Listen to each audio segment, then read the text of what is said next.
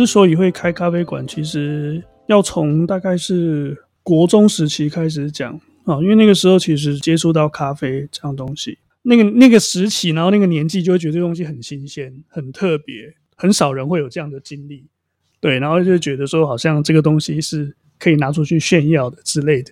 就保持了就是一个喝咖啡的习惯。高中的时候，刚好家里面开了间西餐厅。早期的那种西餐厅的模式呢，是比较是面面俱到的。它除了有公餐以外，它一定会有一个吧台。啊，吧台就是负责出一些副餐，水果啊、咖啡啊、果汁饮料这一类的。对，所以很偶然的，就在那个时期呢，几乎每天只要放学哦，就是会混在那个吧台里面，然后跟着那个吧台师傅就是东学西学。那当时那个年代只有虹吸壶哦，所以那时候的冲煮咖啡都是用这样的器材。然后甚至上了大学之后呢，我也会准备了相关的器材，就带到宿舍里面，然后每天都喝。当时的那个年代的咖啡其实没有像现在那么讲究，不需要去区分什么样的产区啊、什么品种啊，反正就是咖啡一定都是烘得很深，对，每每一种都出油这样子，喝不出什么味道。退伍之后，其实后来也是因为工作的关系，然后就决定来花莲这边进修。也差不多快二十年了，对，那时候毕业后有回家乡一段时间工作一段时间，那后来呢，因为接触的是社会工作，当时的花莲其实对于社会工作这个部分，其实它的需求还是蛮高的，对，然后后来也是在同学还有之前认识的一些长辈就是邀请，然后后来才决定说那就来花莲这边，因为我本身。原本念的是建筑，对，所以其实那个反差很大。那之所以会来花莲，也是因为那一份工作，其实我也蛮有兴趣的。它比较是跳脱一些所谓比较传统的社会工作形态，它是结合了社区工作，所谓的社区总体营造的概念。后来在这边工作也差不多将近有七八年的时间。当然后来是因为有一些原因呢、啊，决定说好吧，那就。转换一下跑道，对，那刚好呢，开咖啡馆一直是一个心愿呐，一个理想，那一个愿望这样子，所以说后来就很毅然决然的就就开咖啡店，刚好也觉得说花莲这个地区其实蛮适合，嗯，比如说一个独立咖啡馆，再包括说，因为花莲它其实是属于一个观光地区，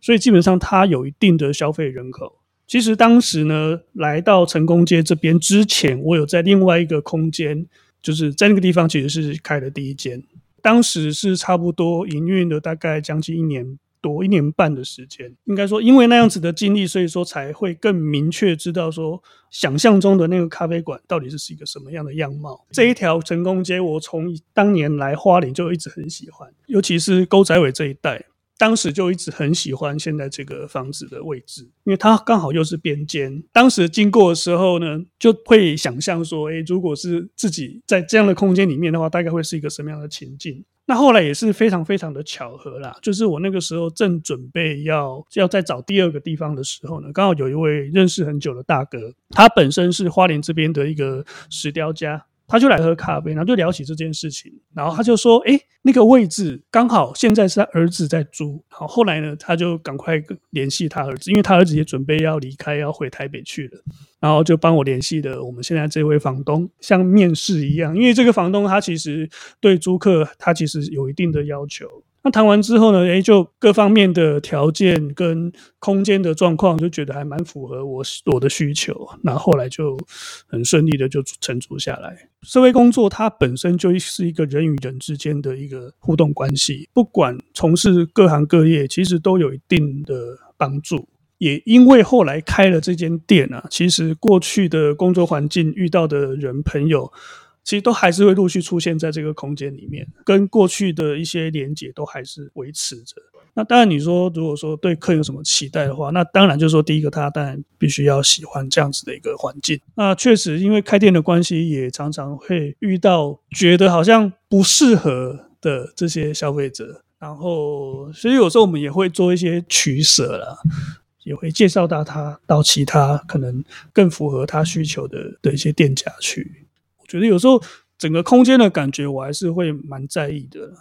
其实呢，收集老件本来就是一个算是一个嗜好了。当初在规划这个空间的时候，其实就有想要把这些东西陈列在这个空间里面，单纯的希望说可以营造一个比较呃很舒服的一个环境、一个空间。我不是那么的喜欢用一些平常大家会用的一些词，什么文青风之类的，但其实并不是这样子的，就纯粹就是分享我个人。喜好的东西，然后我的一个生活样貌这样子，或者是一些我的兴趣，好比说过去喜欢摄影，所以说自然就也收集了不少跟摄影相关的书籍。特别是我自己是很比较注重灯光的配置，因为毕竟空间那么的小，然后你要怎么样去营造出，特别是我自己比较喜欢那一种呃比较有氛围感的那种感觉。那特别是在傍晚外面灯光比较昏暗的情况之下，其实更能够凸显这个店里面的氛围。对，所以说蛮喜欢那种感觉。我我我对开店的这个时间的配置，其实一直都保持着非常弹性呢、倒不会说一定要在什么时间就要呃被被被局限在这边。好比说，有时候晚上可能过了吃饭时间，然后可能就相对来说人就会比较少，那我们就就是会提早休息，就这样子。对，那如果有客人他很享受这个空间，那想要再做晚一点。那我们也不会说，比如说时间快到，我们就请他离开，我们就是会让他做到他想走为止。我自己本身可能兴趣确实也是会比较广泛一点啊，包括以前也玩过音乐，然后也收集过唱片、CD 之类的，就是有时候真的就是呃因缘巧合，诶，就觉得刚好看到了，或者是说遇到了。但是呢，有时候这些收藏其实某程度它也是在算是一种储值啦。像我以前收藏的 CD、相片后唱片，后来都其实都转售了。好比这些老东西也是一样啊，一个桌子，一个椅子，其实它都它背后都有一个故事啦。特别是我特别喜欢椅子这个东西，因为它跟人是最的接触是最最密集的、最密切的。像我记得有一次我在在德兴运动场，在过去那个桥下看到一间老沙发就被丢在那里，那我那我那时候也针对那张老沙发也是拍了不少的照片。你就去想象说，它背后到底是有什么样的经历啊？曾到底是谁把它放在这里？它的目的是什么？呃，比较特别的一个感受就是，特别是在比如说像相机的部分啊，那因为现在因为使用的机会其实相对越来越少，那确实有就在思考说，那东西是不是必要再继续把它留着？乃至于将来我是不是还有可能再去拿相机出来拍照？后来就发现说，与其这样子，不如就先把用不到的、暂时用不到，或是以后可能也不会再用的设备处理掉，这样子。那目前花莲，因为它毕竟它是以观光发展为主嘛，所以说它很多不管是在建设啊，或者是在一些公共设施的规划上面，可能都会比较倾向这个部分。慢慢在流失的，反而就是一些比较在跟生活、跟在地文化有关的这些东西。其实我还是一个蛮念旧的人，就是我以前国小的东西，我现在都还留着，书包啊、作业簿啊，对啊。他以前我念的小学，它很妙，它它的那个作业簿上面有一个很大的格数，比如说今天有一个词，你就要在上面画一个很简单的图去描述那个词，对，所以那个作业本我都还有留着。呃，坦白说啦，其实咖啡这个产业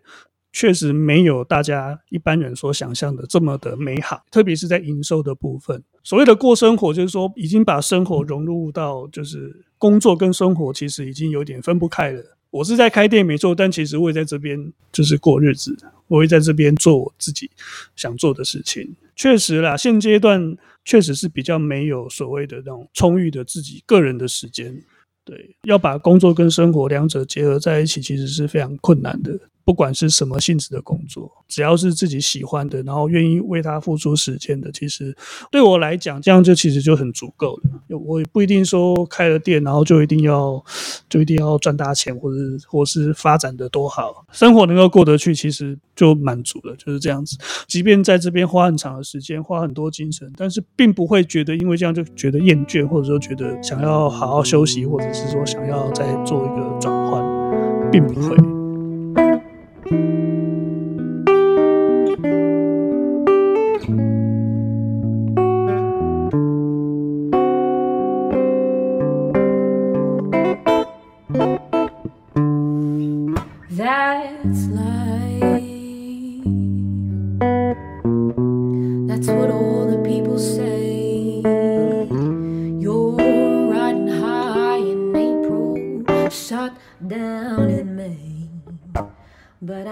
I'm gonna change that tune when I'm back on top, yeah, back on top in June. They say that it's life, and as funny as it may seem, some people get their kicks stomping on other people's dreams. Don't you let it, don't you let it get you down. Cause this fine old world that keeps spinning, spinning around. I've been a puppet, a pauper, a pirate, a poet, a pawn, and a king. I've been up and down and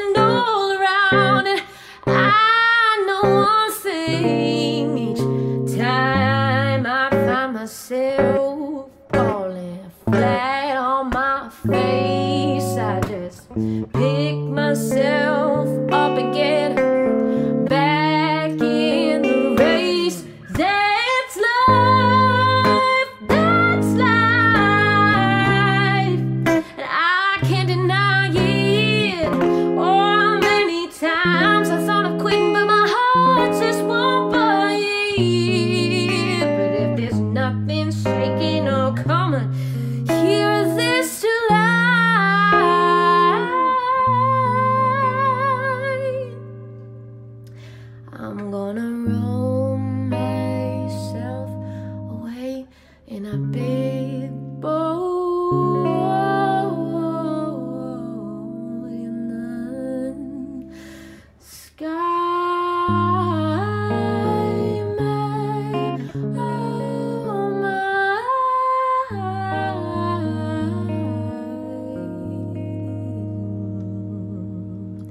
If boats could fly, that's where I'd take mine.